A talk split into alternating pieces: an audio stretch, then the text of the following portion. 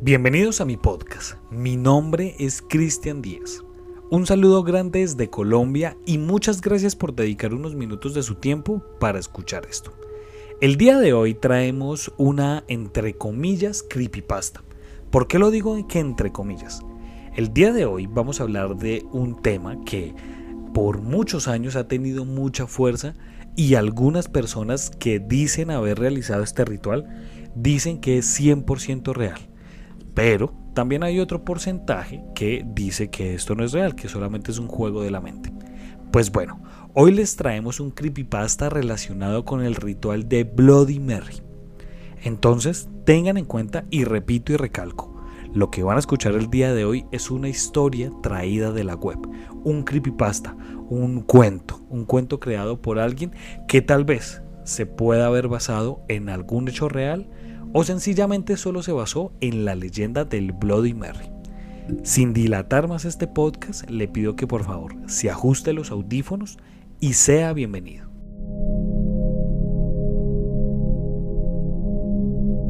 Cuando era muy joven, no era amante del horror, así que cada vez que veía una película de terror tenía pesadillas. Mi historia comienza en la escuela. Yo estaba en quinto grado y un día estábamos todos en un baño y contigo a nuestro baño estaba el baño de las niñas y una chica empezó a hablar del Bloody Mary. Ella dijo, si enciendes todas las luces del baño, cierras la puerta, enciendes una vela y giras en torno tres veces, dices mirando a un espejo Bloody Mary, ella aparecerá detrás de ti. Yo tenía muchas dudas de esto, pues yo pensé en demostrar que lo que dijo era erróneo. Ahora, como he dicho, yo era un niño miedoso, así que no lo hice de la manera que ella lo dijo.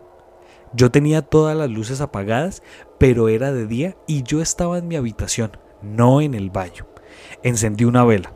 Me miré en el espejo de aumento y dije tres veces, Bloody Mary, Bloody Mary, Bloody Mary, mientras giraba. Yo tenía mis ojos cerrados todo el tiempo y cuando los abrí y miré al espejo, ahí estaba detrás de mí. El pelo era de color negro, era un pelo largo y desagradable. Tenía hundidos los ojos, los labios los tenía pintados de rojos y llevaba un vestido blanco manchado de sangre, y su piel también tenía rastros de sangre. Empecé a sentir pánico. Me di vuelta y allí no había nada, pero cuando me volví hacia el espejo, ella todavía estaba allí. Entonces, ella empezó a hablar. No podía oír lo que decía porque empecé a hiperventilar. Caí de rodillas y me desmayé. Cuando me desperté, noté que había huellas sangrientas de una mano en mi espejo. Inmediatamente limpié y puse una manta sobre el espejo. Esa noche me sentí como si estuviera siendo observada, pero me negué a abrir los ojos.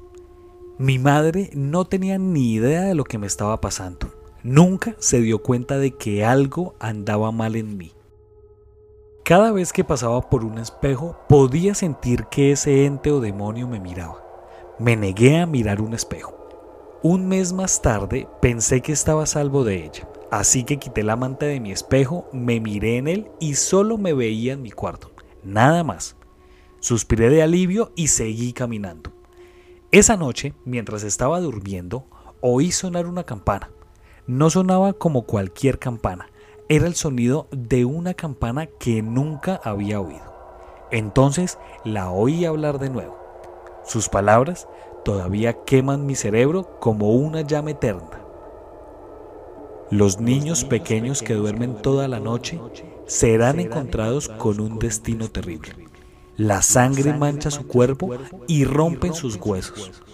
Esta campana será su salida, pero ninguno estará a salvo. Yo estaba muy asustada. Tenía demasiado miedo para abrir los ojos, pero no pude volver a dormir. A la noche siguiente sucedió lo mismo. Esa campana terrible sonó otra vez y su voz llegó a mí de nuevo. La niña que duerme en la cama ha escapado de la mano de la muerte, pero no escaparás de nuevo. Usted será recibida con la misma suerte que he conocido. Dulces pesadillas, niña que pronto estará muerta.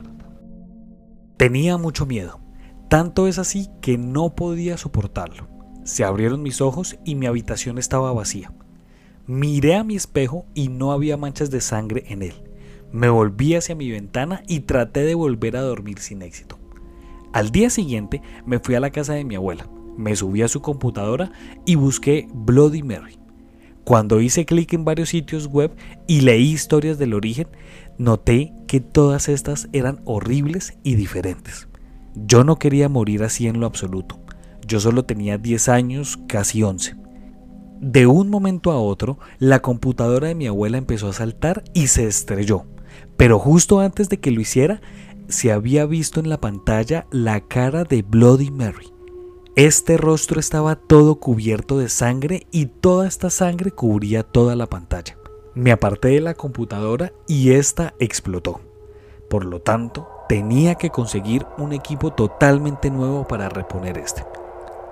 En este punto yo estaba jodida, muy jodida. Pero ¿quién iba a ir en busca de ayuda? Se podría pensar que estoy loca o simplemente que soy una niña tonta. Los dos amigos que tenía no lo entenderían. Después de esto no tuve a dónde ir, así que puse una manta sobre mi espejo con la esperanza de que esto ayudara. Nunca le dije a nadie de mis experiencias hasta el día de hoy. Hoy después de cinco años no puedo mirarme en el espejo de la misma manera.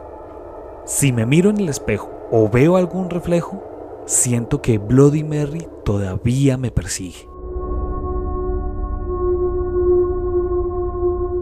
Muchas gracias por escuchar este podcast. Si usted quiere ser parte de esta comunidad, le pido que nos siga en Instagram como arroba Colombia Paranormal al piso.